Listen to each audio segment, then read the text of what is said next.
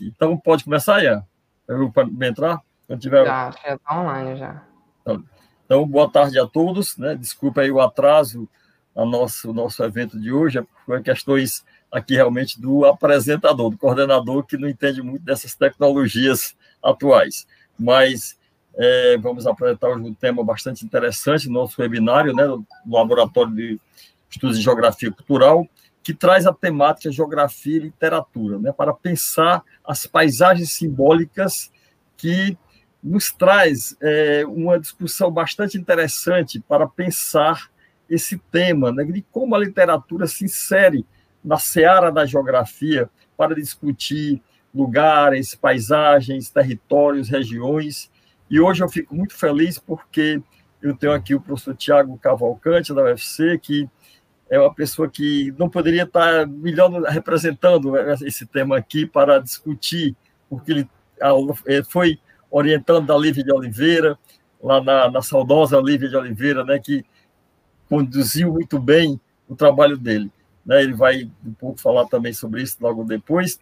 E a Rose, né, minha ex-orientanda aqui, também já falava um pouco de literatura de dissertação de mestrado. Ambos trabalharam com Raquel de Queiroz, né, na, na, nas, nos seus trabalhos, né, já tentando tatear, né, Rose, pela literatura. Espero que agora, a partir desse webinário, você retorne novamente a casa, né, para a gente pensar melhor. Era 2020, mas é uma pandemia. É, é isso aí.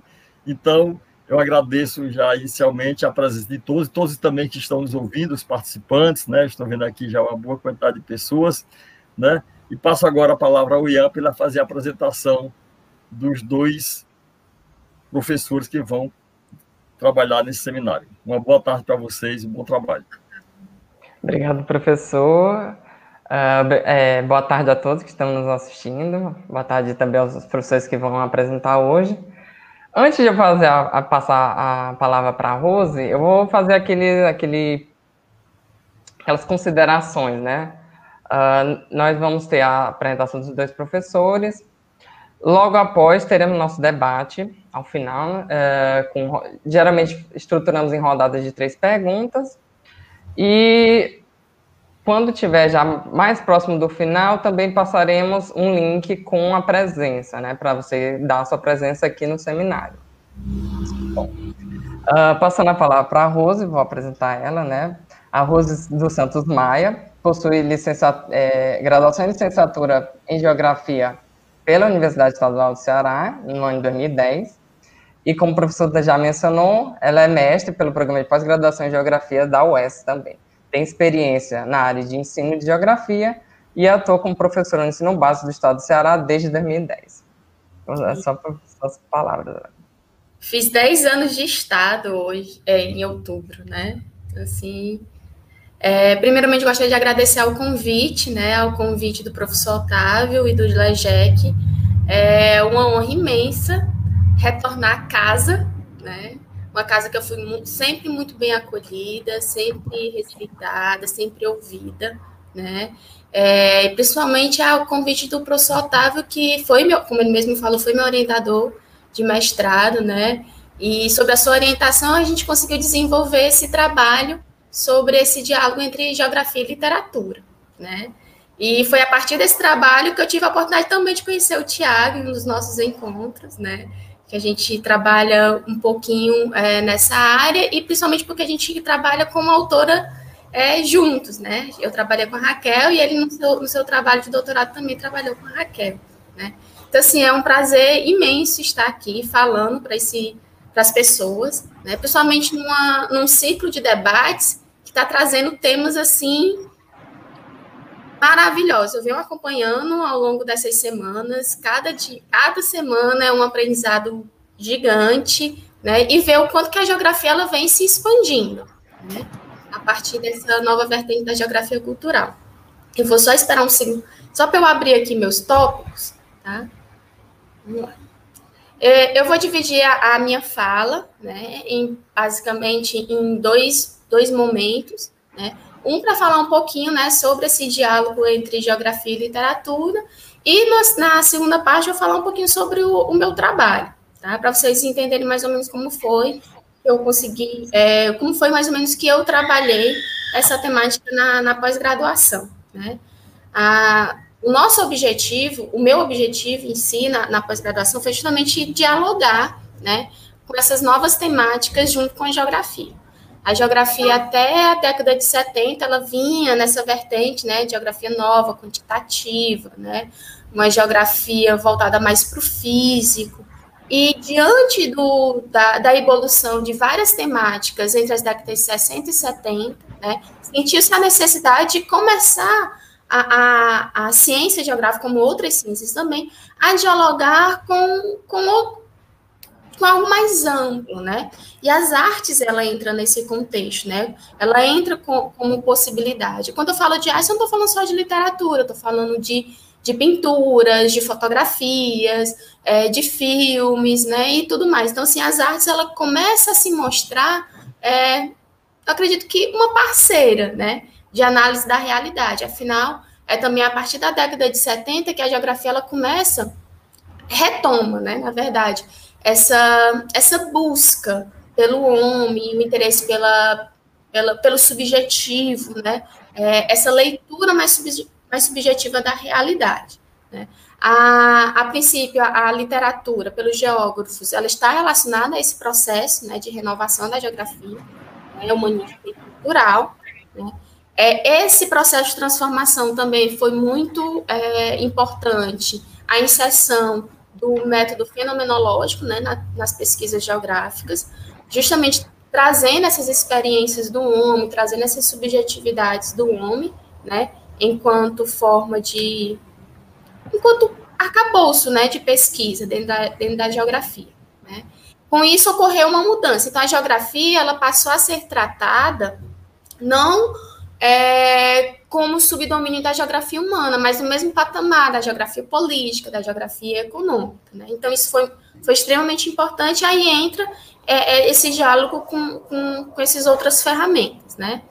Então, uma geografia nesse, nesse processo né, está cada vez mais preocupada com as humanidades e com o que é apreendido pessoalmente. Né? É, se a gente observar vários, vários é, é, pensadores, né, ele já havia, a, já enxergava a arte como, como importante para a leitura da realidade, importante para dialogar com a ciência, né? É, uma vez eu lendo um livro do Mohan e eu peguei essa, justamente essa, essa, essa parte que ele vai falar, né, da importância do cinema, da literatura, né? E ele fala do, que o romance ele é um milagre, né? É, o, o, milagre de um grande romance é revelar a universalidade da, condi da condição humana, ao mergulhar na singularidade de destinos individuais localizados no tempo e no espaço. Né? É, hoje, se você, quem tem o hábito de ler literatura, vai ser, vai ficar muito claro que está ali presente na literatura um espaço, né? Todo romance, toda obra literária, né? Até mesmo a gente for pensar numa distopia, ele está ele tá inserido dentro de um espaço, né? Então isso se torna muito importante para agregar, né, a pesquisa geográfica, essa leitura da realidade. E um dos grandes, e um dos grandes percussores desse, desse diálogo, né, entre geografia e literatura, né, para conseguir fazer casar essas, essas, essas, essas duas visões, né, foi Eric Dardel, né, em seu livro ainda é, publicado ainda na década de 50, né, O Homem e a Terra, ele consegue já fazer esse diálogo muito bem feito entre geografia e literatura, né, porque ele possui um, um olhar holístico ao falar da geografia, né, quem tiver a oportunidade de ler o seu livro, O Homem e a Terra, vai ver, né, a linguagem que ele é, uma, às vezes até uma linguagem um pouco até pouco não, né, ele é bem poético na sua escrita, né, ele ele tem esse olhar holístico de pensar e observar o espaço, né? Não apenas considerando o seu aspecto material, mas fazendo uma ligação, né, com o homem e com ambos e como ambos interagem, estabelecendo uma relação de ser e estar no mundo. Né? E é muito interessante como ele consegue abordar isso é, nesse livro. E esse livro acaba se tornando base, né, é, para outros estudiosos na década de 70, né, como, é, como Tuan, para fazer esse diálogo entre, entre a geografia e as artes, e a gente fazer também esse diálogo entre a geografia e a literatura. Né? É, a, quando, falando ainda sobre Tardel, né, é, é, é, interessante que na sua obra existe uma relação primordial entre o homem e a terra, né?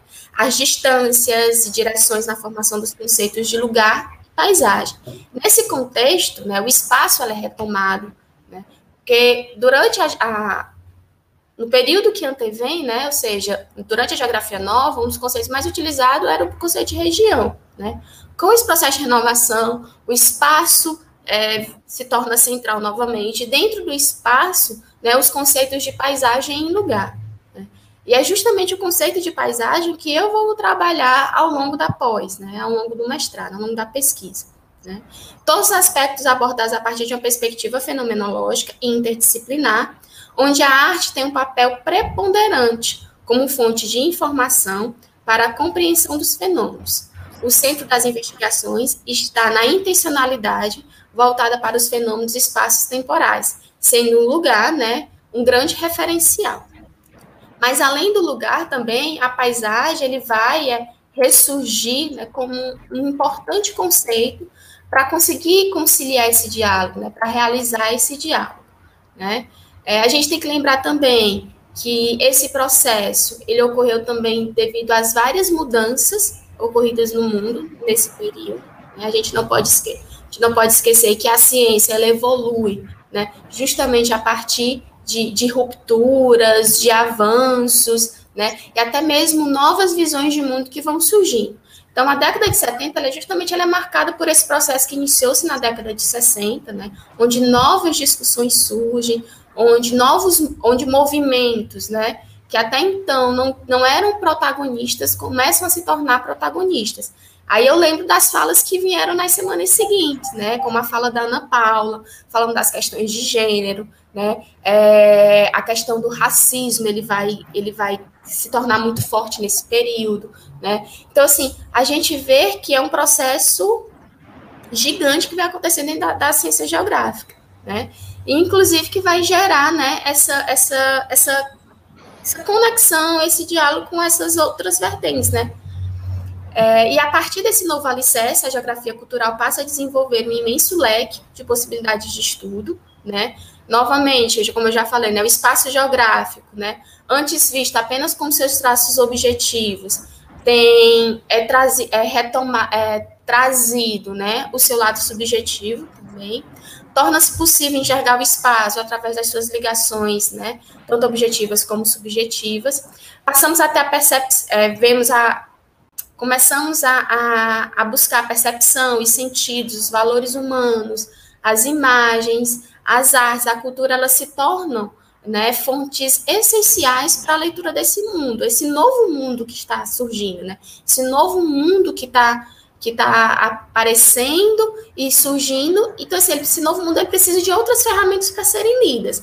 Não, não tinha mais como ler o mundo a partir da década de 70 apenas pelo lado racional científico. Nós temos que encontrar outras ferramentas para é, ampliar essa leitura e fazer essa, uma leitura é, mais concisa com a realidade. Né? É, eu vejo muito isso quando a gente vai pegar as letras de música. Né? Eu trabalho muito com música em sala de aula. Né? Então, a música, ela traz isso. Né? Então, assim, a música, ela, ela traz a realidade. Existem diferentes gêneros, mas a gente consegue observar nesses gêneros, né, que é uma arte importantíssima, né? Como a gente consegue, como a, a, os outros atores, para além da universidade, conseguem ler essa realidade. Né? Então, isso é muito importante, porque também proporciona um diálogo entre o acadêmico e o que não está na academia, como a gente viu na, na mesa com as fotografias. Né, que também foi muito importante quando trouxe a serrinha, né, a, a, a visão do morador, né, daquela realidade. Então, a gente, com as artes, ela vai proporcionar isso, né? A gente sai um pouco também dos muros acadêmicos, né? E essas novas leituras permitem descobrir belezas que antes estavam escondidas, né? Belezas que, às vezes, a, a, a academia sozinha, ela não vai conseguir enxergar, se a gente não conseguir transpor esses muros, né? E olhar a arte, as letras, como formas de pertencimento à realidade, traz consigo, né, é, desculpa, traz o que a ciência ela renunciou durante muito tempo, né? Uh, por exemplo, olhar o romance como expressão da realidade surge como um, uma nova forma de enxergar essa realidade, né? de ver como, é, como, é, como essa realidade é pulsante, né? E também porque a literatura, a música, a fotografia, ela traz a visão do dentro, né? De quem está dentro da realidade. Às vezes a gente que está inserido no mundo acadêmico, a gente vem com a visão de fora, né? Ou seja, eu tô com a visão, eu não, eu não estou inserida nessa realidade, mas eu vou fazer uma análise de fora. Quando a gente consegue dialogar, né, com, com esses outros atores, a gente consegue entender também a visão dos de dentro. Né? E assim a gente consegue é, ver essa realidade de forma mais profunda. Né? É, com relação a, a, esse diálogo, ele não é um diálogo recente, né, geografia e literatura. É, o que vai mudar nesse diálogo é a forma como enxergamos o texto. É, antes da década de 70, a gente via alguns autores perpassavam pela literatura, porém eles faziam essa, o uso da literatura apenas como algo como algo pragmático, ou seja, era uma ferramenta de leitura, né? Ou seja, eu pegava uma literatura e fazia uma leitura meio que superficial, né? Quando esse novo contexto surge, né, o texto ele passa a ser visto de forma diferente, né? Então, a partir do momento que o texto ele começa a ser visto de forma diferente, né, é, ele também vai mudar a forma como a gente vai utilizar é, do romance para fazer essa leitura de, de realidade. É interessante que a Nunes, ela vai falar um pouquinho né, sobre essa questão do texto, ela vai meio que caracterizar. Ela vai dizer que, tecnicamente, o texto literário, ele se compõe da interação de características ficcionais, né, narrador, ponto de vista, tempo, espaço, personagem, recursos, é, recursos estilísticos, né, porque a gente tem diferentes correntes literárias, né, dentre os quais o espaço ele é extremamente importante, né, ele se faz importante né? É, sem poder ser dissociado dos demais. Eu lembro uma vez, aí eu vou abrir um parêntese que me veio aqui na cabeça. É, eu lembro de uma vez um aluno, um ex-aluno meu, eu não recordo o nome dele, eu, ele veio me tirar dúvidas a respeito do clima, né? Disse, professora, como é que o clima se desenvolve em determinadas regiões do planeta? Aí eu fui, aí eu fui explicar, e depois eu perguntei por quê. Disse, não, professora, é que eu estou escrevendo uma crônica, né? E eu fiquei, nossa, ele, ele, ele, ele me buscou, né, justamente porque ele queria inserir a, a sua crônica dentro desse contexto. Ou seja, ele, ele, mesmo ele não tendo a base acadêmica, mesmo ele não tendo uma base teórica, afinal, ele era, era um de ensino básico, né?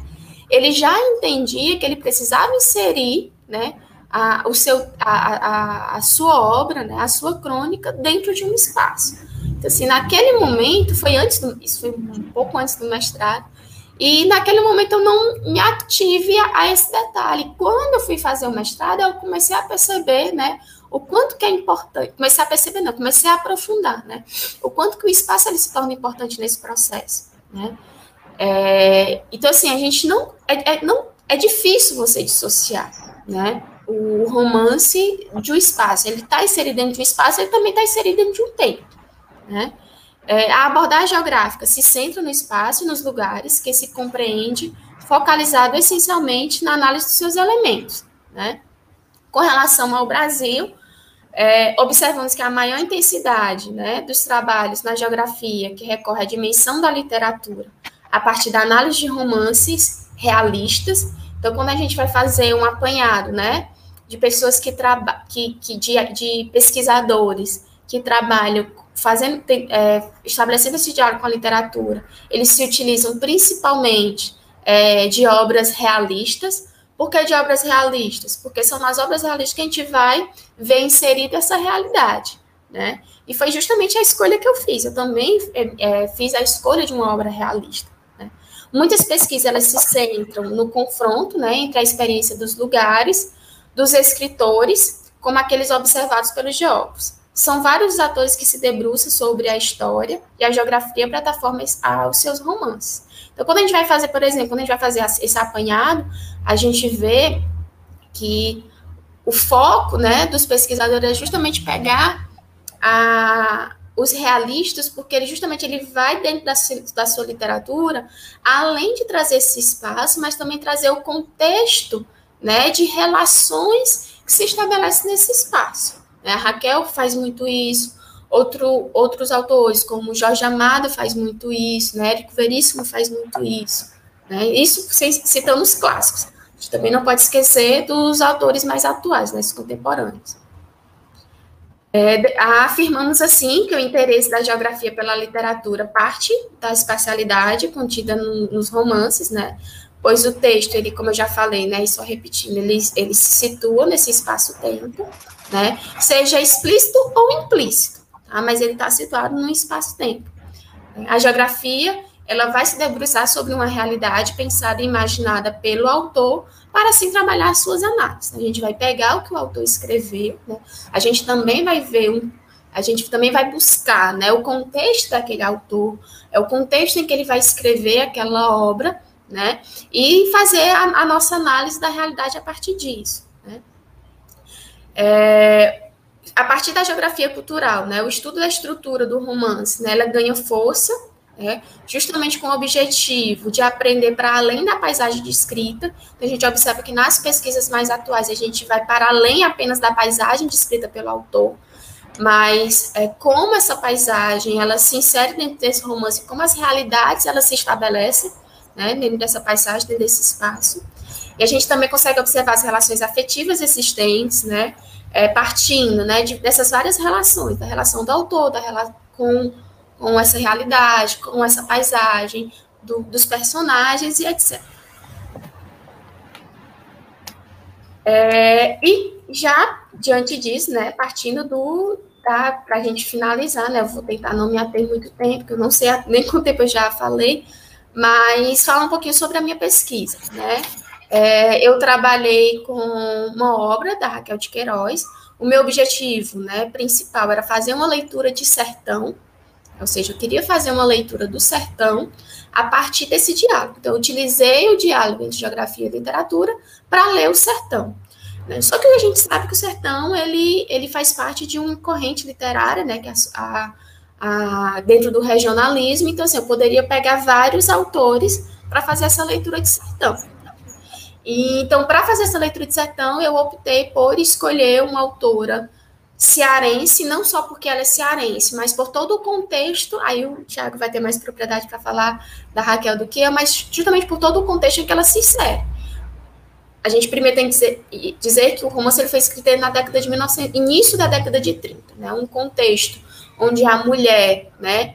É, um, num contexto onde a mulher ainda é vista como inferior, né? Não mudou um pouco, mas a gente ainda é vista como inferior, mas isso ainda era muito forte. Então, nós, temos, nós estamos falando de uma obra de uma mulher jovem, né, nordestina, era o seu primeiro romance. Esse seu primeiro romance alçou, né, ela, que ela fosse conhecida é, nacionalmente, né, e, e a densidade com que ela consegue escrever. É um romance curto, mas é um romance denso, cheio de aspectos, né, reais, embora ela tenha morado grande parte da sua vida na cidade, ela tem uma relação do sertão muito forte, né? Então, é, eu, a gente pode, eu, eu, eu, eu, pude perceber, né, um pouco que a Raquel escreveu com uma de dentro, né? Então, ela conhecia um pouco daquela realidade é, sertaneja, e ela optou por falar, né, da seca, que também é uma realidade, né, muito comum no Nordeste brasileiro. Então, por isso foi, a, foi diante desse contexto que a gente, que, acabo, que a gente acabou escolhendo, né? O romance O 15, da Raquel de Queiroz, né? Nele fica visível, é, é, é, é gigantesco a importância do sertão dele. Então, para fazer essa, essa leitura de sertão, dentro da obra da Raquel, a gente se utilizou né, do conceito de paisagem, né?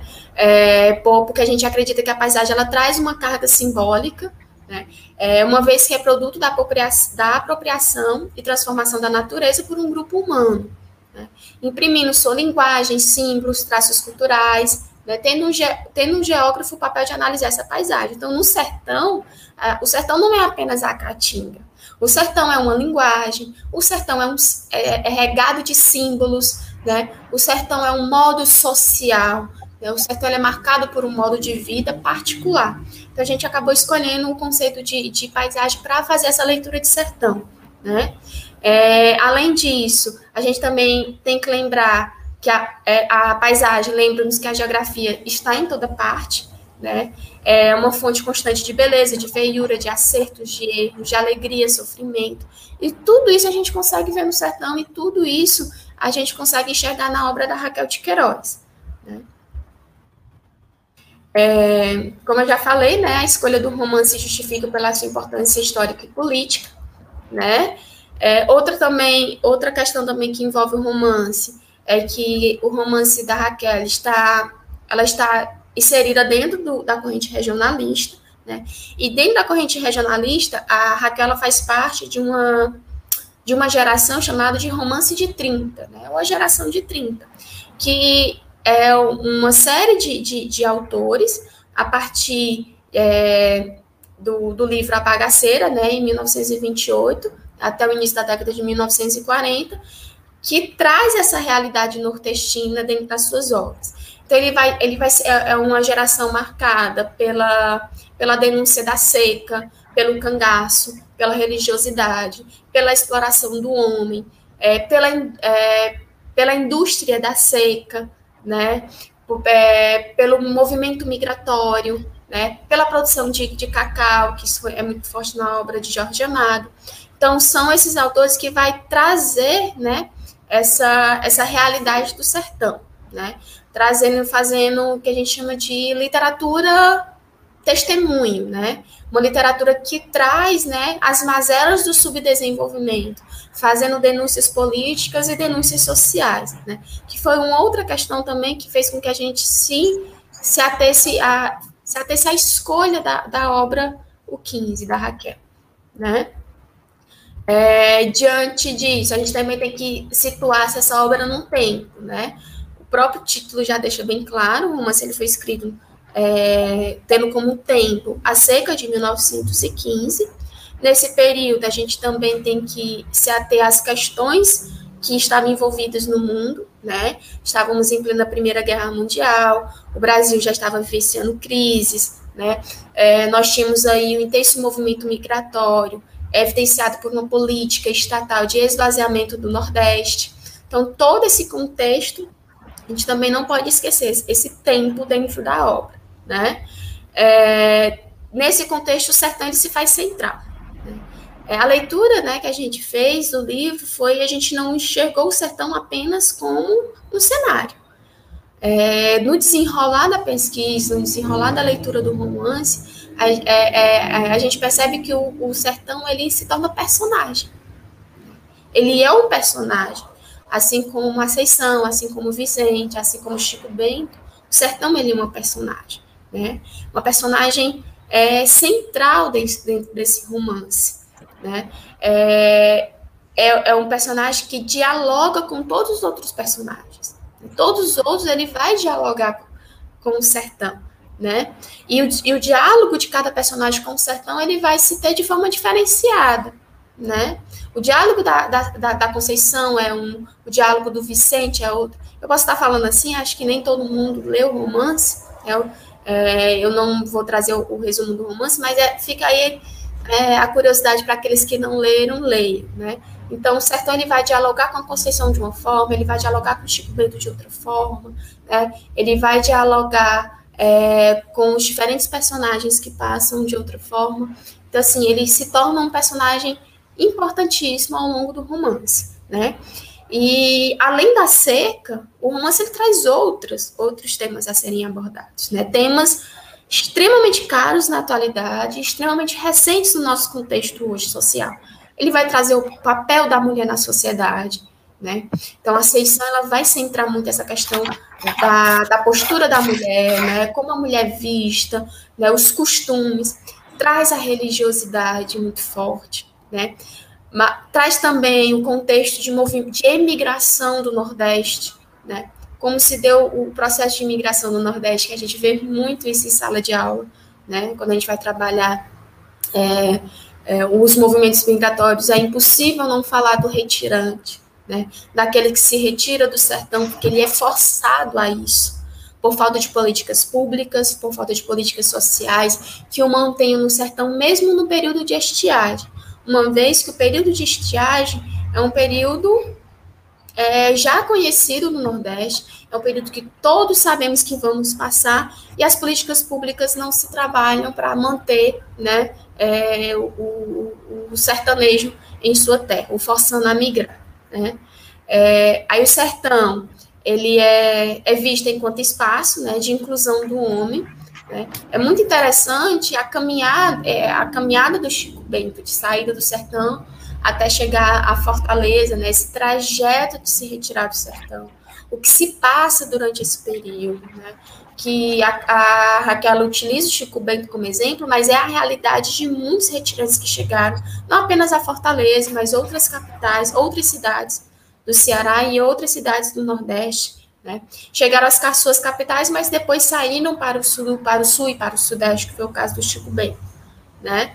É, o sertão também é um lugar onde se trava a luta da vida é, desse sertanejo, deste morador, né?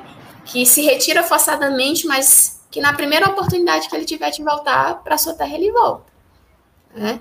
É, então a gente observa a afeição, né?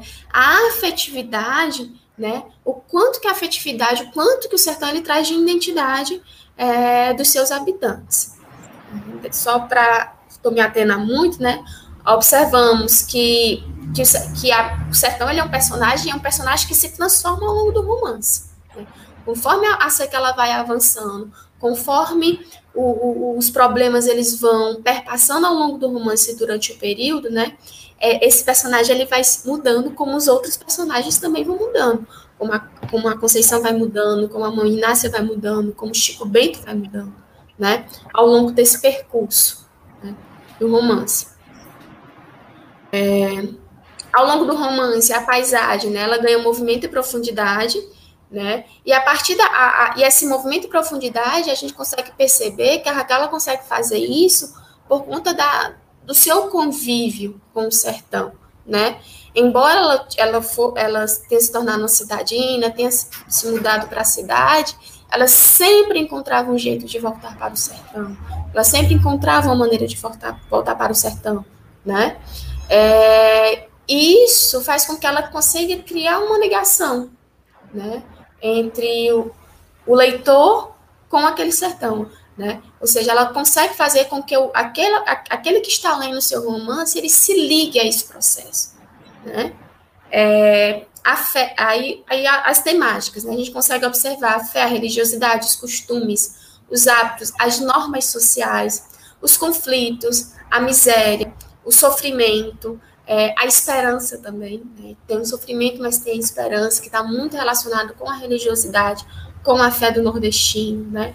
que são que são transplantadas né, é, ao longo do romance como forma de mostrar né, essa ligação da sociedade com o espaço geográfico, com a paisagem e com o lugar. Né? E é isso. Espero que eu não tenha atrasado muito aí a, a fala do, do Tiago. Eu espero não, que tenha não, deixado aí. Não, e aqueles que não leram, leiam, gente. Leiam os romances da geração de 30. São romances que fazem com que a gente é, consiga ter uma leitura da realidade atual do Brasil, né? A gente... É, e conhecer também um pouquinho da nossa história, né? Essas leituras, elas, elas trazem um pouco da nossa história. A literatura, ela tem essa, essa força muito grande, né? É, e é isso. Obrigada. Obrigado pelas palavras, sempre muito didática, que é sempre muito bom, trazendo essa sua experiência em sala de aula também, que sempre acrescenta muito no, no, nos debates. E até pela nostalgia, porque foi quando eu entrei no laboratório, a Rosa já estava com essa pesquisa em andamento, e aí ouvir ela falar da pesquisa me traz boas lembranças do, do meu início também, do, da minha caminhada dentro da geografia cultural. Agora eu vou passar a, a palavra para o professor Tiago, né? professor Tiago Vieira Cavalcante, que é professor adjunto do Departamento de Geografia da Universidade Federal do Ceará, é professor colaborador interno do programa de pós-graduação em Geografia da UFC, doutor em Geografia pela Universidade Estadual Paulista Júlio de Mesquita Filho, Unesp Rio Claro, e mestre em graduação em licenciatura em Geografia pela UFC. Trabalha com abordagem humanista e cultural em Geografia, discutindo e pesquisando temas como as educações, as religiosidades e os atos nas relações com as experiências geográficas e a geografia do conhecimento. Passa a palavra. Boa tarde, obrigado, Ian.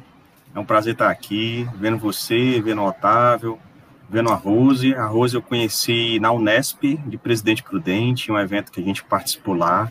Não sei se o Otávio também estava por lá. Né? O Ian, eu acho que ainda estava ensaiando os primeiros passos na geografia cultural, certo? E eu sei que também por detrás das cortinas está o Guilherme, agradeço também o Guilherme, e a todos vocês, de maneira geral, pelo convite, pela lembrança, né, por entenderem que era importante eu estar aqui para falar um pouco sobre uma coisa tão bonita que é literatura e geografia, né? A gente não pode deixar a geografia de lado, não, dessa, dessa beleza, certo? É, eu preparei aqui uma fala para vocês, dei um título também para essa fala, né? Preparei algo bem especial, escrevi só para vocês, de fato, do LEGEC. É algo que me veio à cabeça e eu achei que era importante a gente estar colocando aqui. Vou é, dividir com vocês a apresentação que eu fiz e a partir dessa apresentação eu vou fazendo a fala e a gente vai discutindo alguns temas. De antemão, queria até agradecer a Rose, porque praticamente a Rose colocou tudo sobre a mesa já.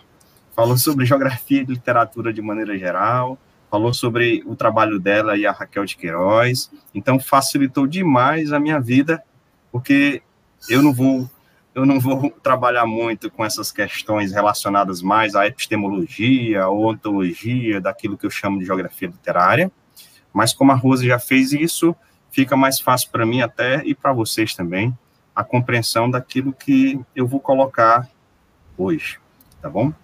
Então só me digam se a tela, no caso da apresentação, já está sendo compartilhada. Ok, está compartilhado. Isso. Pronto, vou só, vou só ampliar aqui, colocar em modo de apresentação para ficar melhor a visualização para todo mundo. Então, o título que eu dei para essa nossa conversa de hoje, para minha fala, é a geografia literária entre a poética e a política. Certo? Na, na, no primeiro slide, vocês estão vendo aqui um desenho feito por Karina Puente, se eu não me engano, ela é arquiteta, é, que diz respeito a uma das cidades, das, aquelas, daquelas várias cidades invisíveis escritas por Ítalo Calvino num, num livro de mesmo nome. Isso só para a gente deixar claro como a paisagem, de certa maneira, ela, mesmo via imaginação, ela pode é, ser apresentada, né? ser desenhada, ser discutida, ser trabalhada. Então, quando a gente lê aquele livro de Ítalo Calvino, que é belíssimo, né? É, sobre as cidades invisíveis, nas várias cidades que ele nos apresenta, nós imaginamos todas, todas elas, nós imaginamos aquela paisagem. E no caso, a Karina Puente, ela fez, né, nos entregou esse presente de desenhar várias dessas cidades, se não me engano, todas elas. E essa que está na no primeiro slide da apresentação é uma dessas cidades é, desenhadas por essa arquiteta. Então, eu tenho tentado pensar a geografia literária para além das palavras dos e nos livros.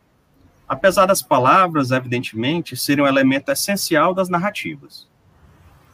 A questão é que as palavras, quando lidas, são lidas por alguém que, a partir dali, é por elas atingido. O leitor, no caso.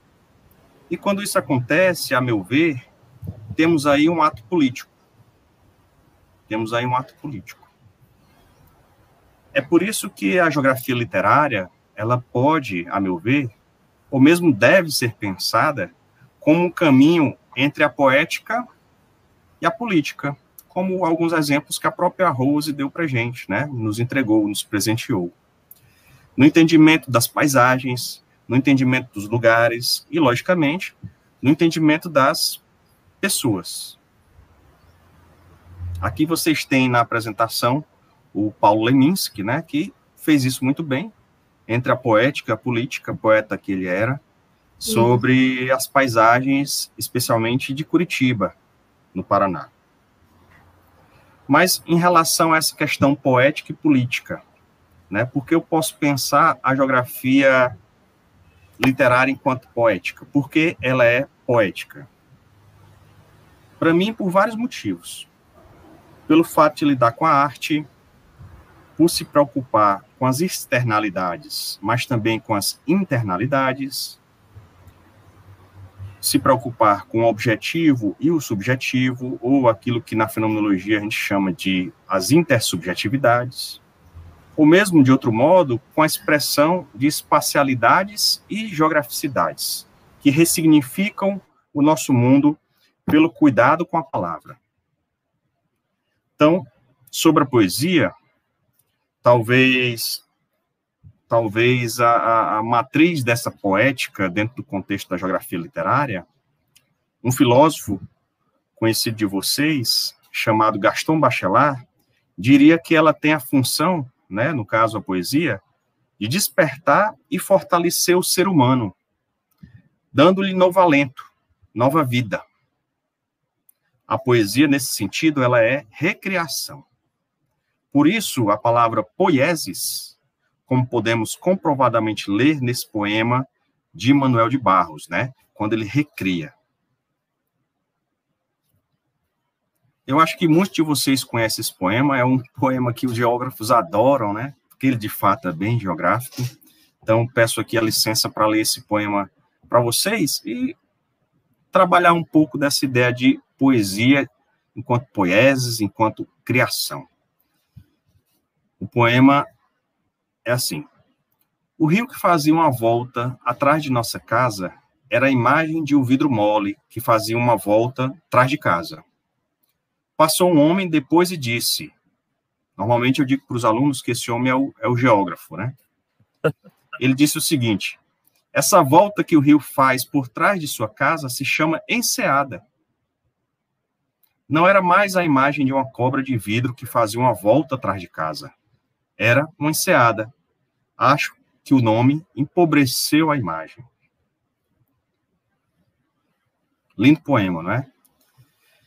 Eu considero esse conhecido poema do poeta pantaneiro, Manuel de Barros, um belo exemplo de desconstrução, reconstrução da ideia que podemos ter de uma paisagem. Nesse caso, temos a paisagem de um rio, ou relacionada a um rio. De um rio que para o poeta criança, né, Manuel de Barros escrevia com a cabeça de criança, com a imagem de criança, ele deixa de ser uma cobra de vidro e vira uma enseada. E para nós, geógrafos que estamos lendo o poema, de um rio que deixa de ser apenas enseada e passa a ser também uma cobra de vidro. Ou seja, para a gente da geografia, a, o nome enriquece a imagem. Né? A, a, cobra de vidro enriquece a imagem que a gente tem de uma, de uma enseada. São duas inversões que acontece, acontece aí, duas inversões, que indicam o que Foucault, né, Michel Foucault, há muito tempo denominou de a ordem do discurso, isto é, de como uma arqueologia das palavras, para usar outra expressão do referido filósofo, pode nos revelar a essência das coisas do e no mundo, antes mesmo dessas serem nomeadas. É aqui que entramos na política. Né? Estávamos falando aqui de geografia literária, primeiramente, enquanto poética. Mas como, quando entramos nessa ordem do discurso, já que estamos tratando de palavras, é aqui que a gente entra na política. Afinal, a geografia literária também é política. Pois toda leitura mexe com a gente.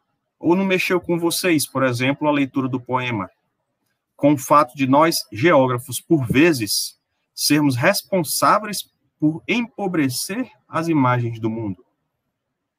Portanto, no slide vocês têm a imagem aí do Giovanni Martins, né, que é um, um escritor carioca, da favela do Rio de Janeiro, que tem um livro belíssimo chamado Sol na Cabeça, que foi inclusive analisado por mim, juntamente com algumas bolsistas, né, a Beatriz e a Giovana, e essas análises estão no Instagram numa página chamada Geografia Literária, certo? É um livro ótimo de ser lido, de contos, onde a gente aprende muito sobre essa relação entre poética e política, né?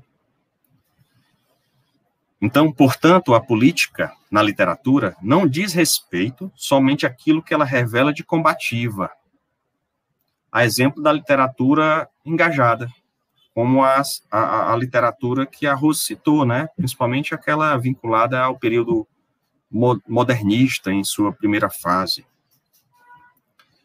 Mas também ao modo como ela nos afeta enquanto leitores. Então, ela é política porque também nos afeta enquanto leitores, ampliando nossa consciência do mundo a partir das situações e acontecimentos de outros sujeitos, personagens e suas paisagens e lugares, né? É, normalmente se diz que a gente vive outras vidas e vive outras paisagens e lugares a partir do momento que lemos, não é verdade? Então, essa é uma das, do, um dos atos, uma das atitudes, das ações políticas que a literatura nos pro, proporciona. E para falar um pouquinho de Raquel de Queiroz, né, que também foi, como a Rose colocou, é, é, eu não, não, gosto dessa palavra, objeto, né, mas foi, foi a personagem ou a escritora que eu, que eu tive a oportunidade e a alegria de estudar na tese de doutorado. É assim que na obra O 15 de Raquel de Queiroz, podemos reparar em uma paisagem ao mesmo tempo poética e política. Ela é poética porque trata dos encontros e encontro e desencontros de Vicente e Conceição, personagens separados por uma distância que não é somente geográfica, mas também é experiencial ou existencial. É política também a paisagem do 15, porque por detrás desse embate passional, apaixonado, está a seca, sorrateira, desastre mais político que natural, que acaba com a vida de Chico Bento, também citado por Rose. Personagem que, por conta disso, tem que buscar por outras geografias. A obra, portanto, não diz respeito somente às agruras da paisagem sertaneja, a sua espacialidade evidente, mas também nos conta das geograficidades de seus personagens, de paisagens pessoais. Mas até aqui, né, aqui um pouco sobre a Raquel, isso exatamente que eu coloquei para vocês, certo? Mas até aqui, no que cerne a literatura, nós discorremos somente sobre as obras literárias. Eu coloquei lá na frente que, antes, né, no início, que eu tenho tentado pensar essa geografia literária para além das, das coisas escritas, né, das palavras, melhor dizendo. Mas como a gente pode ir além disso? Como extrapolar as páginas do livro, como alcançar o impacto dessas obras literárias na vida, por exemplo, do leitor. Não só nós, leitores, que interpretamos ou analisamos essas obras enquanto geógrafos, mas do leitor de forma geral. Algo que é tão subjetivo e difuso. Foi assim que passei a me interessar, com a ajuda dos trabalhos da antropóloga Michelle Petit, pelas bibliotecas comunitárias, as quais tenho chamado de espaços de leitura, entendido como lugares de resistência. Nelas, eu consigo enxergar essas distintas paisagens, as poéticas e as políticas. Nelas também o foco muda do leitor geógrafo, intérprete de uma obra literária, para o leitor comum e a maneira como a literatura o afeta tanto por dentro como por fora também, no espaço que diz respeito a essas bibliotecas comunitárias. Por dentro, no caso, no gosto pela leitura, pela escritura, pela descoberta, pelo curioso, por outros e novos mundos. Paisagem íntima que vai sendo escrita e inscrita. Por fora, pelo papel social da biblioteca comunitária, lugares criados na periferia da cidade de Fortaleza. Tem no Brasil inteiro, né? Mas na cidade de Fortaleza, o interessante, geograficamente, é que se a gente for espacializar e cartografar essas bibliotecas, todas elas praticamente, 99%, estão na periferia da cidade de Fortaleza, demonstrando a importância dela enquanto espaços também culturais, enquanto espaços culturais que atendem a um público que não tem acesso cotidiano ou facilitado a esse tipo de, de espaço. É, o fato delas estarem na periferia já demonstra a força política da poética. Né? Já pensaram nisso? O fato dessas, dessas bibliotecas estarem na periferia já deixa, já deixa claro a força política que tem, de maneira geral, a arte. Né? Eu estou chamando aqui de poética. Também entendida aqui como cultura, hoje em dia tão deixada de lado por nossas instituições. Não pelas pessoas, né? Não é deixada de lado pelas pessoas, não pelo povo, mas pelas instituições que a desacreditam a todo instante. No finalzinho, eu vou pedir a licença para vocês para passar para passar é, um, dois minutinhos de um, de um, docu, de um geodocumentário, a gente chamou assim, por essa, quem fez foi esse grupo que trabalha comigo, né, tanto a Beatriz, como a Eliomara, como também outras alunas, a Cleiciane, da Geografia da UFC, e que vai demonstrar um pouco dessa poética e política das bibliotecas comunitárias. Dois minutinhos, mas só no final para não atrapalhar a apresentação. Aliás, e aqui nós temos a Nina Rizzi, é, poetisa cearense, Fortaleza. Cearense eu acho que ela não é, mas é uma poetisa que mora aqui em Fortaleza e sempre está é, é, é, passando por essas bibliotecas comunitárias, visitando tais bibliotecas nos eventos que elas promovem. Então, sobre essa paisagem periférica, é, é, na paisagem periférica onde atualmente a poética mais, a meu ver, se traveste política, via literatura. Basta pensarmos no papel que os escritores periféricos têm em desvelar paisagens até então tão pouco mediatizadas em termos criativos, né? As paisagens da periferia são pouquíssimo mediatizadas em termos criativos, né? Só, a periferia só aparece né, na, na, nas, na, nas notícias negativas, ruins, vinculadas a algum tipo de, de, de crime e coisas do tipo, né? Tem até trabalhos que chamam isso de geografismos, né? Ou construções imaginárias que estabelecemos para determinados lugares. Um desses lugares é a periferia. Baticum, que é um poeta fortalezense, que também faz parte dessa dinâmica das bibliotecas comunitárias, tem inclusive uma biblioteca comunitária no Antônio Bezerra, ele diz que hoje em dia a periferia é o centro. E eu concordo com ele pois é nela onde se tem produzido o que há de mais marginal, e por isso de mais autêntico e original. Isso serve até para geografia, né? A geografia cultural e humanista, num texto da Salete Kozel, ela denomina é, essas geografias como geografias marginais. E é nessas geografias, penso eu, onde você tem muito daquilo que está sendo constituído, conformado, construído em geografia de um modo autêntico e original, né? Nos novos temas que são trabalhados. Isso tudo, pessoal, para dizer-lhes da riqueza da geografia literária, para não a reduzirmos somente a interpretações das obras literárias. Então, eu acredito que a geografia literária, a gente pode ampliá-la e não reduzi-la somente à interpretação de livros, né, de obras literárias. Embora essas sejam muitíssimo importantes, né? Foi isso que fez a Rose, foi isso que fez que fiz eu, é, na tese, mas a gente pode ir além. Eu poderia aqui falar, por exemplo, de inúmeras possibilidades, de cartografias e turismos literários. Poderia também estar falando para vocês de geopoética, de geocrítica, de ecocrítica, né, que é uma área da literatura que dialoga com os textos literários que tem força na questão ambiental de geobiografias literárias, da geografia do leitor, da geografia da produção e comercialização do livro, e assim por diante.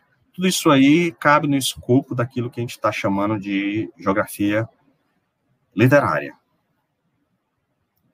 É, mas o que importa, de fato, é pensarmos que a literatura sempre acompanhou a história da humanidade. Que a geografia, ela mesma, é literatura.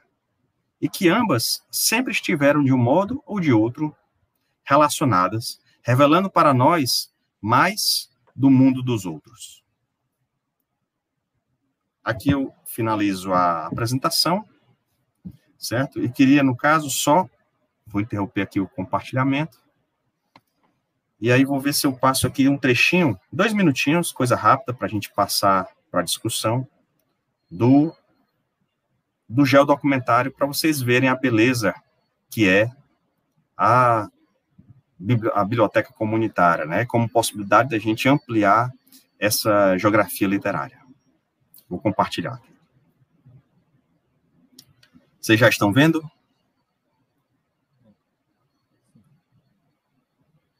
Tá vendo? Tudo certo, né? Então vou passar. Dois minutinhos.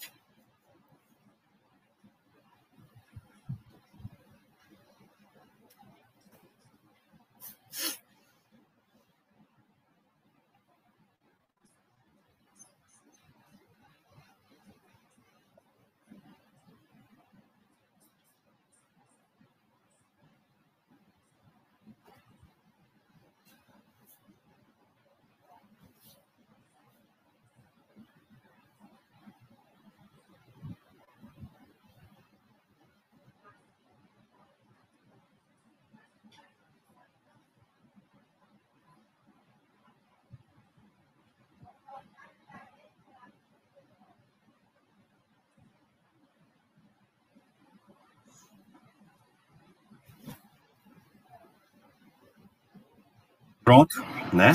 Fico, agradeço novamente pela oportunidade e fico à disposição para perguntas, para questionamentos e assim por diante. Obrigado. Obrigado, professor. Uh, vamos então agora para o nosso debate. Uh, já vi que tem algumas, algumas perguntas já sendo realizadas nos comentários, então já temos uh, matéria para um primeiro bloco de perguntas. A Rosa havia me informado que ela teria que sair mais cedo, né, Rosa? Som, tá sem som.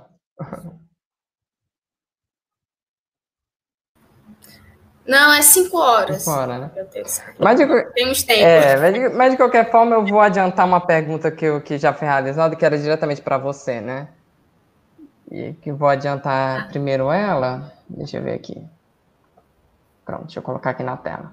Que é da Beatriz em que ela pergunta como foi seu processo de leitura do romance de Raquel durante o mestrado para identificar essas geografias, porque ela vai tentar o mestrado também nessa linha da geografia e literatura e, e gostaria de ouvir o seu relato sobre isso. Eu Acho que ela pode responder, mas porque é direto.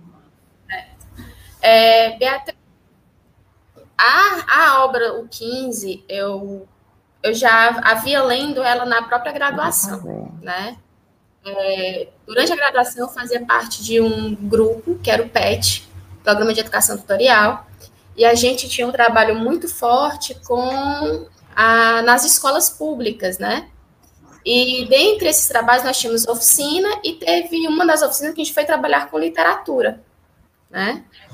E dentro dessa oficina, uma das obras trabalhadas foi o 15, né? Então, assim, eu já, já tinha o conhecimento dessa leitura entre geografia e literatura ainda na graduação, né? E, e esse meu interesse eu acabei trans, trans, transformando em pesquisa de mestrado, né? E, assim, eu não, eu não tenho como te dizer se eu parti de, de, de um, como é que eu posso dizer, de uma forma em específico de ler a, o romance da Raquel, né? É, partiu muito de, de desse meu interesse pela literatura que eu já gostava muito e dessa leitura eu fui lendo e a, a forma como a, no contexto que eu fui lendo, juntamente com as pesquisas teóricas, né, juntamente com o conceito, eu não esqueço mais, por exemplo, que eu queria trabalhar o conceito de lugar e uma conversa com o professor Otávio, né, ele me mostrou que o melhor conceito, que melhor se encaixaria na pesquisa era a paisagem. Então, foi durante todo o percurso. Eu, eu já tinha a leitura do romance, então, a partir disso, eu fui encaixando os aspectos teóricos, metodológicos, né, e fui fazendo esse percurso durante todo o processo. Né? Então, não foi algo já fechado antes de iniciar a pesquisa. Né? É um processo que se deu ao longo de todo o período. Tá? E a partir do momento que você vai lendo e aprofundando as questões teóricas, né? né o Tiago sabe muito bem disso, você vai, você vai enxergando muita coisa dentro do romance. Né? Ah, uma coisa é você ler o romance como um leitor, como, um, como uma curiosidade, porque se interessou pelo título, porque gosta do autor e etc.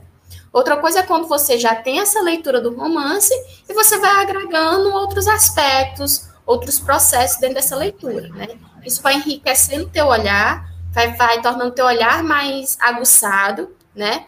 E vai tornando o teu olhar aguçado também para outras questões, como o próprio Tiago trouxe brilhantemente na, na, na, sua fala sobre a questão política, né? Cara, eu estou aqui cheia de, de coisas, sabe, na cabeça, nessa né? questão da biblioteca. Então, assim, é, é um processo, não, não é algo fechado, não existe um método fechado, não existe algo, que sai uma receita. Tipo, Beatriz, você vai fazer isso, isso e isso que vai dar certo. Não é assim, né? Deixa eu pular então já para a próxima pergunta. É, por favor, faça um bloco de três, que fica melhor, certo? Isso. Não, então, vou fechar agora o primeiro bloco. E antes, só lembrando a, aos nossos telespectadores, espectadores, né, web espectadores, que a frequência, o link da frequência já foi disponibilizado nos comentários do YouTube, então já pode ir lá, acessar o link e deixar a sua presença.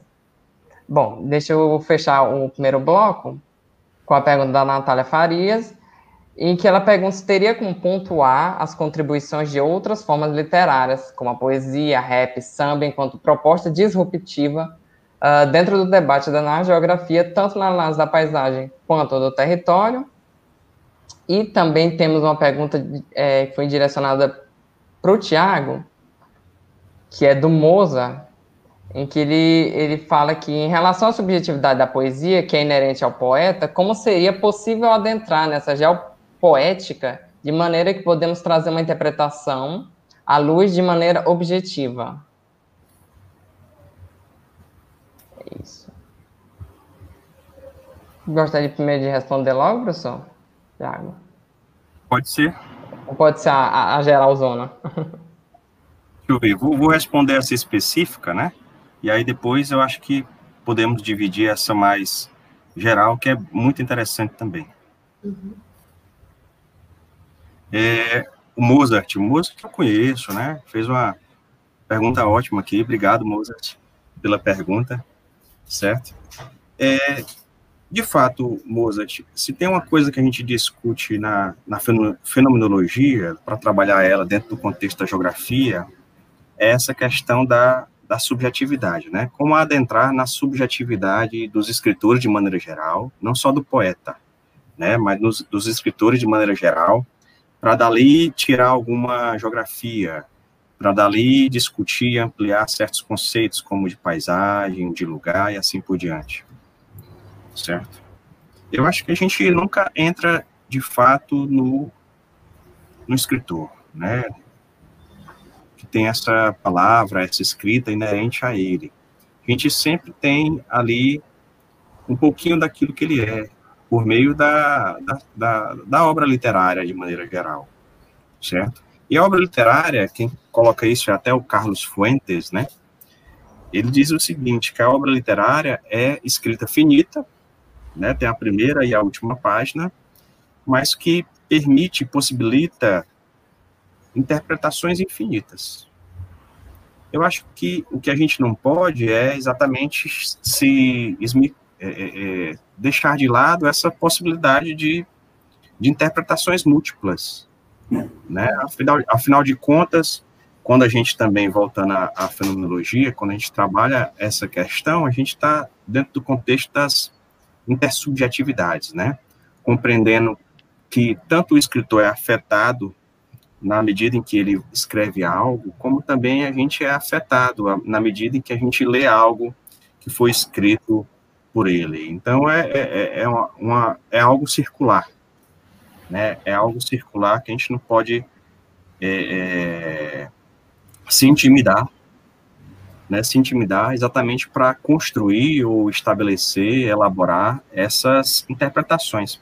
Porque a sua pergunta, por mais que diga respeito ao poeta e à poesia mais especificamente, ela serve para qualquer tipo de obra de arte, na é verdade. Qualquer obra de arte, ela passa por uma subjetividade, que é a, subjetividade daquele que, daquele que elabora, para uma outra subjetividade, que é a subjetividade daquele que a interpreta, certo? Mas assim é a ciência também, né? Assim é a ciência também. Passa por certas subjetividades, passa por certas imaginações, passa por certas criações e criatividades, que do, do cientista que elabora algo e aquele algo a gente lê e interpreta. Certo? Não sei se respondi bem a sua pergunta, mas quando, quando, quando eu li aqui a sua pergunta, eu pensei exatamente nessa, eu, eu conhecendo você, né? Pensei exatamente na, na nessas possibilidades que a fenomenologia nos faz pensar a arte não como um mero objeto, né? Mas como algo que está no mundo juntamente com a gente e nos afeta, né? Poeticamente, nos afeta politicamente, nos afeta é, é, é a partir de outras, é, de, de outras formas, de outras maneiras também, certo? E que cabe a gente na geografia fazer mais ou menos também o que a Rose nos ensinou, né? É, compreender quais são os instrumentos ou as técnicas que a gente tem na geografia para fazer a interpretação daquilo que é artístico. Também isso é importante, a gente ter rigor e conhecimento conhecimento do, do, do, do instrumental da ciência que a gente se propõe a, a fazer. E a geografia vai fazer de um jeito, a sociologia vai fazer de outro, a antropologia de outro, a física também, que às vezes dialoga com a literatura, também de outra forma, a biologia, a própria letras, né, e os críticos literários, e assim por diante. Bom? E aí a, a pergunta mais geral da Natália, que era pontuar as contribuições de outras formas literárias nesse, nesse debate da geografia, na análise da paisagem e no território. Você quer começar, Rose? Nossa, a tem muitas possibilidades, muitas. É, como eu falei anteriormente, é, em sala de aula eu utilizo muito música, né? Então, ela citou o rap, né? Então, assim, tem como a gente fazer, justamente porque, assim como a literatura, essas formas de arte, essas outras formas de arte, né? É, elas trazem é, visões de realidade, né? Então, assim, é, tem como fazer análise? Tem, por exemplo, quando você pega um rap, né? Tem como você analisar como é que se dá a distribuição do território, né, daquela comunidade. Por exemplo, geralmente o rap ele vai trazer essa questão, é, é, é, é uma música de denúncia, Então, ele vai trazer essa realidade, dentro da realidade, ele vai trazer questão de poder, as relações de poder, então ele vai trazer é, a territorialidade, ele vai trazer os conflitos sociais, né? Ele vai trazer, né, muitas vezes, o contexto também paisagístico daquela realidade. Né? Então, assim, tem como ver muita coisa. O próprio Tiago trouxe alguns poemas para a gente ao longo de sua fala. Né? Então, assim, nós temos um, um rico, não vou usar a palavra arsenal, né? mas temos aí uma, uma vasta possibilidade de análise, né? Não somente da paisagem do território, mas do próprio espaço, é, da região, do lugar, né? principalmente porque quem traz essas formas de arte, é, em alguns aspectos, ele traz a sua, a, a sua leitura, como eu falei, a, a, sua própria leitura, né? E como o Thiago falou, ele dá aberto também a diferentes interpretações. Enquanto eu pego uma música e eu consigo ver claramente o território, né? O Ian pode pegar a mesma música e ver, não, aqui tem um pouco de lugar, né, nessa música. Né? Então, assim, existem várias possibilidades dentro das várias possíveis interpretações que pode ter, né? É, Para a Natália, eu tenho, eu, tenho, eu tenho uma relação aqui, eu posso falar de alguma coisa que eu tenho vivenciado exatamente por ter me aproximado das bibliotecas comunitárias e tem relação com isso que ela colocou aqui que é o slam, né? Que é aquela poesia falada, né? A poesia oral, certo? Que lembra o rap, que tem a ver com poesia e assim por diante. Normalmente é, é, nos, é nos espaços, né?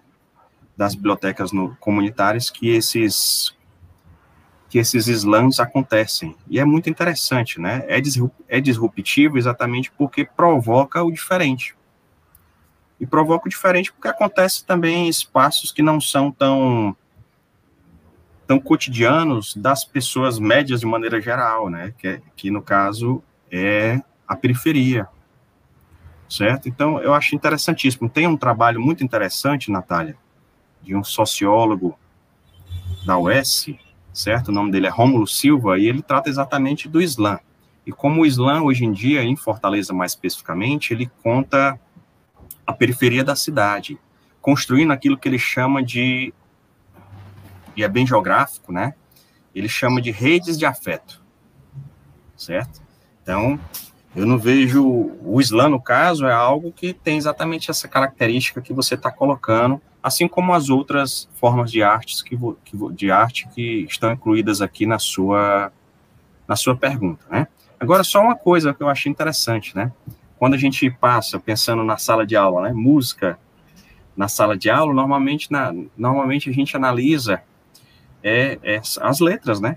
A gente analisa as letras. Eu acho que é, a gente acaba analisando a literatura que há dentro da música, né?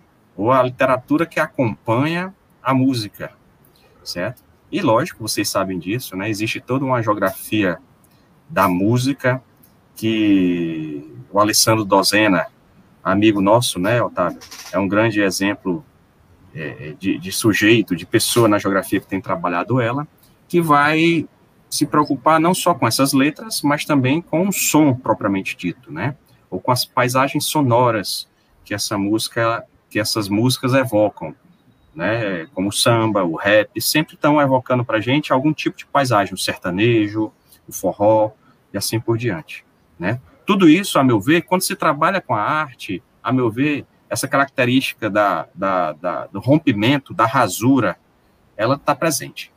Né? A arte sempre vai trazer algo de novo para a gente em relação a alguém, a alguma coisa, a uma paisagem, ao lugar e assim por diante.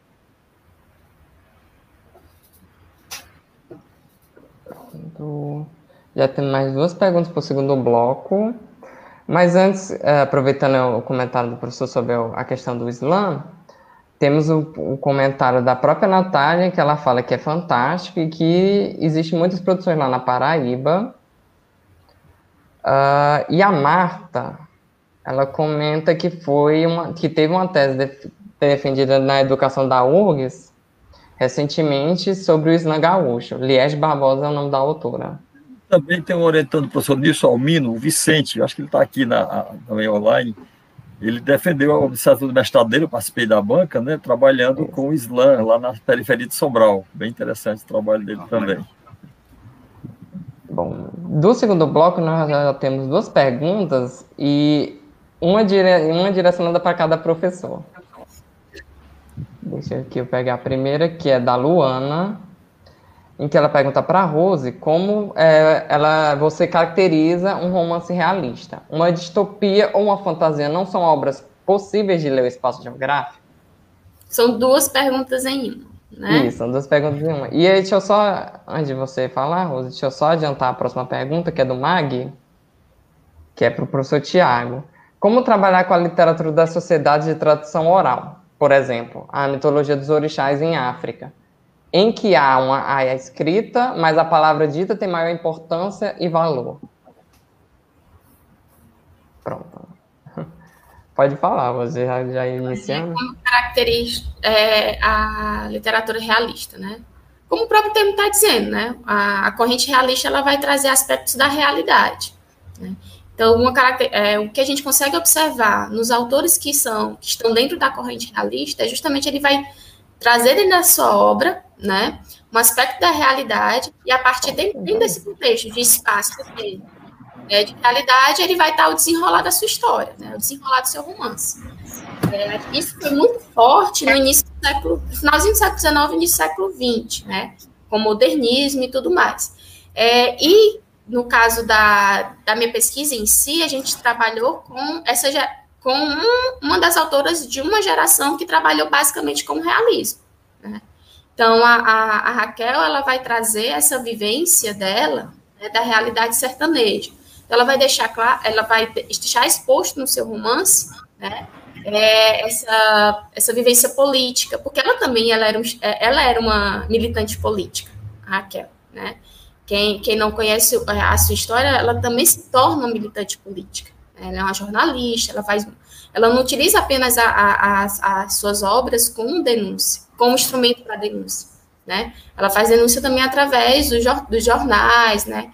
Uma vez que ela também era jornalista, assim, o romance realista, ele, ele, ele traz essa característica e por isso que ele é muito utilizado pelas pesquisas, né? Por isso que muitos dos geólogos eles buscam romance realista justamente por isso, porque dá um arcabouço, né? né? Gigante para você analisar determinada realidade em determinado tempo. No caso de uma distopia, uma fantasia, são obras possíveis de ler espaço? Sim, obras possíveis, né? Nós temos trabalhos já, eu não lembro agora de cabeça, mas eu tenho nos meus arquivos vários trabalhos de pessoas que fazem análise de obras distópicas, né? Principalmente de clássicos, como 1984, né? Revolução dos Bichos, não tem como você fazer, até porque essas obras. Só um minutinho, gente, na minha campainha. Só um minutinho. Quem é? É o da, da live, viu, gente? É, assim mesmo, acontece. É ótimo, é, isso é ótimo das lives, né? A vida como a. Exato. Interessante que nesse isso. Pronto, eu já ia me meter na resposta da Rose. É, tipo assim, a, as obras distópicas, elas são um arcabouços gigante para fazer análise de espaço geográfico. Uma vez, eu vou pegar a fala do Tiago, porque nas obras distópicas a gente traz muito essa questão política intrínseca. Já recebi visitas. certo? É, elas são obras que trazem uma discussão política muito forte, uma discussão de, de socia sociais muito fortes utiliza, se utiliza de uma história, né, de uma fantasia, né, para fazer uma leitura da realidade. É muito interessante. Se você tem interesse, Luana, em fazer análise distópica, é muito pano para manga a se estudar. Posso, posso me meter nessa pergunta? Claro. Né, e nessa resposta. É, também da Luana, né, que é aluna lá da UFC, uma querida também certo? Assim, eu acho que tu, é, é, tudo aquilo que o, que o ser humano faz é atravessado por duas coisas que nos são inerentes, né? O tempo é uma delas, o outro é o espaço. Então a gente não, qualquer obra humana vai ser atravessada por vai ser atravessada por história e vai ser atravessada por, por geografia. Né? Eu acho que mais complicado ainda do que essas obras distópicas ou essas obras que são fantásticas são, por exemplo, as obras denominadas hoje de pós-modernas. Eu lembro aqui de um autor brasileiro, inclusive, recentemente falecido, infelizmente, é, que é o João Gilberto Noll. O, a obra do João Gilberto Noll é difícil a gente captar da forma clássica, digamos assim, o espaço geográfico. É difícil, mas é uma obra, é uma obra contemporânea que vai exatamente contar um pouco para gente da rapidez desses tempos, né? Do impacto que tem as redes, do que é a globalização na vida das pessoas. Então, são temas que não deixam de ser geográficos e que podem ser trabalhados pelo geógrafo atento a essas obras um tanto diferentes daquelas que classicamente a gente toma como geográficas, né? As que estão vinculadas ao naturalismo, ao realismo, ao modernismo e assim por diante. Né? São obras que fazem com que a imaginação geográfica até compreenda de outras formas aquilo que eu acho que a gente deve é, é, se apegar, que é a condição humana. A condição humana, que é temporal e que é espacial, sempre. Certo? Então, se você foca nessa condição humana, deixa de lado um pouco é, é, é essas noções ou conceitos que são é, que a gente toma na geografia como basilares para a abordagem da arte de maneira geral, a gente enriquece a nossa interpretação geográfica, né? A condição humana, ela é, como eu falei para vocês, para finalizar sobre isso, tanto temporal como espacial. Já respondendo ao ao Mag, né? Achei maravilhosa a, a, a pergunta dele. Logo que li aqui a pergunta, lembrei de um autor que certamente é conhecido dele, conhecido de vocês, que é o Walter Benjamin, né, num texto maravilhoso que é o Narrador, Narrador, que é um texto que deve ser lido para a gente compreender exatamente essa passagem de, de um texto oral para um texto que está vinculado ao papel, né, ao papel. Tem outro outro livro também muito interessante de um autor das letras chamado Martin Puncher. O livro dele se chama O Mundo da Escrita. E ele também deixa claro como essa passagem da oralidade para o literário no papel, isso em todo mundo, né? Primeiramente lá na China, no Japão, posteriormente no Oriente Médio, um pouco mais tarde na, na Europa, como isso vai mudar também a maneira como a gente lida com o mundo. Felizmente, ainda existem grupos, ele citou aqui é, a mitologia dos orixás em África, mas também a gente não pode deixar de esquecer dos, dos indígenas, né, que mesclam um pouco a, a, a, é, essa, essa literatura com aquilo que diz respeito à, à narração, à oralidade, à contação de histórias, é, e, na verdade, aquilo que está relacionado às suas cosmogonias, às suas mitologias. Uma pista que eu dei aqui, atual, contemporânea, penso eu, é a do Islã, né? Onde essa literatura falada, ela também está misturada a, aos corpos, né? A maneira como as pessoas fazem essa contação, né? Isso não deixa de ser literatura, né? Só, só, a gente só sai do contexto do papel, a gente só sai do contexto da literatura que está ali escrita. Mas diz respeito a uma poética e diz respeito também, como eu coloquei aqui bem, a uma política, certo? Então, não deixa de ser literatura tendo em vista o papel que tem não só o narrador, como pensa Benjamin, mas também, vamos colocar assim, o escutador, né? é a maneira como ele apreende tudo isso que está sendo posto né, na frente dele, certo? Mas é algo que deve ser colocado também, sempre em relação com o mais contemporâneo, com o mais moderno. Hoje em dia a gente tem, tem muita coisa interessante, felizmente, é, de autores e autoras, né, escritores e escritoras africanos, exatamente porque africanos, africanas, exatamente porque é, o contexto geográfico, histórico, o contexto é, é, imaginário deles é um tanto diverso do nosso, por mais que a gente também tenha aqui no Brasil essa herança, né? Essa herança que foi muito bem contada por alguns escritores também daqui, no passado e no presente. É, até agora não tiver mais perguntas. O professor Otávio queria falar alguma coisa na, naquela hora da rosa?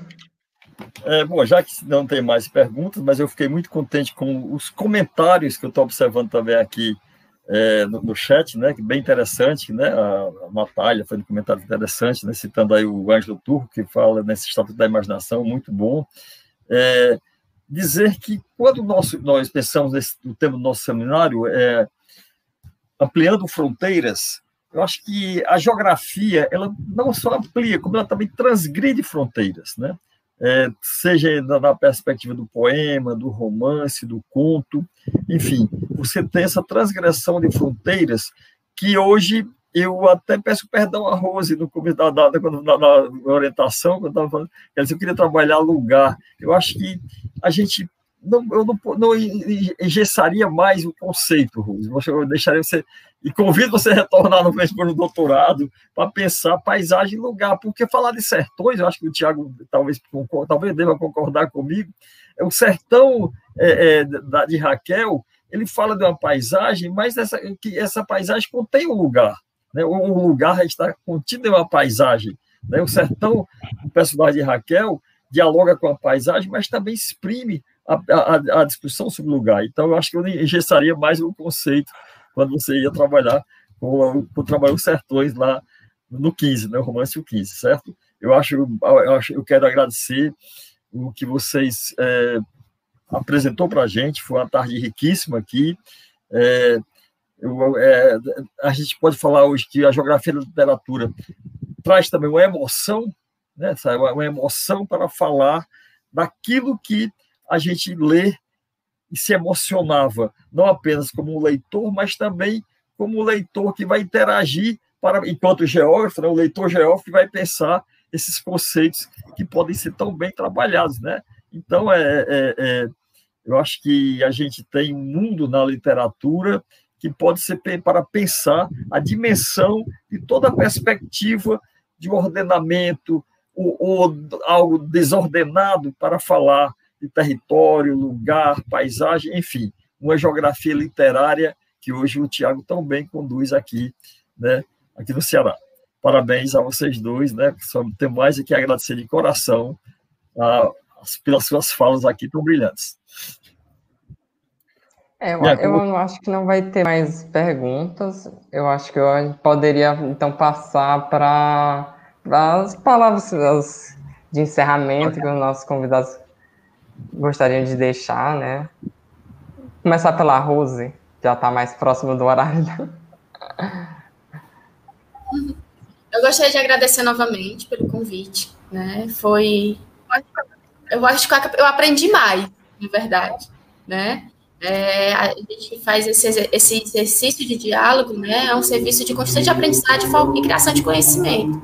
Então, assim, eu queria agradecer pela oportunidade que vocês me deram de, de voltar a casa, né? Não fisicamente, mas em presença. Mas principalmente agradecer por tudo que eu consegui aprender e aprender hoje, né? Principalmente pelos comentários, pelas perguntas, pela participação de cada um e pelo carinho, né? Obrigada. Thiago. E Thiago Ah, aqui é só para agradecer, né? Só para agradecer. É, queria agradecer vocês, né, pela lembrança. É muito bom tanto ver vocês como também ver as pessoas que estão nos assistindo, que estão perguntando, né, tornando a tarde ainda mais agradável. Faço como a Rose, também aprendi com a aula que ela deu para gente e aprendo também com as perguntas, né? A gente aprende com as perguntas, fica fica com a pulga atrás da orelha. Como é que eu vou responder aquela pergunta? Isso já faz com que a gente tenha curiosidade de procurar por, nova, por novas leituras, por novos diálogos e assim por diante. Agradeço também a oportunidade e o aprendizado. Antes de finalizar, eu queria só lembrar do nosso do, do encontro da semana que vem, né? Que vai ser dia 11, né, na próxima quarta-feira, cujo tema será Geografia e Religião, das concepções clássicas às novas tendências na contemporaneidade. E como debatedores teremos a, a presença da professora Zeni Rosendal e dos nossos doutorandos, Cristóvão e Átila, que, que cuidarão também, explanarão, mas também é, terão esse debate saudável como a gente está tendo hoje. Acho que é isso. Muito obrigado. Podemos encerrar, né? Valeu, pessoal. Um abraço a todos. Tchau, tchau. Tchau, gente.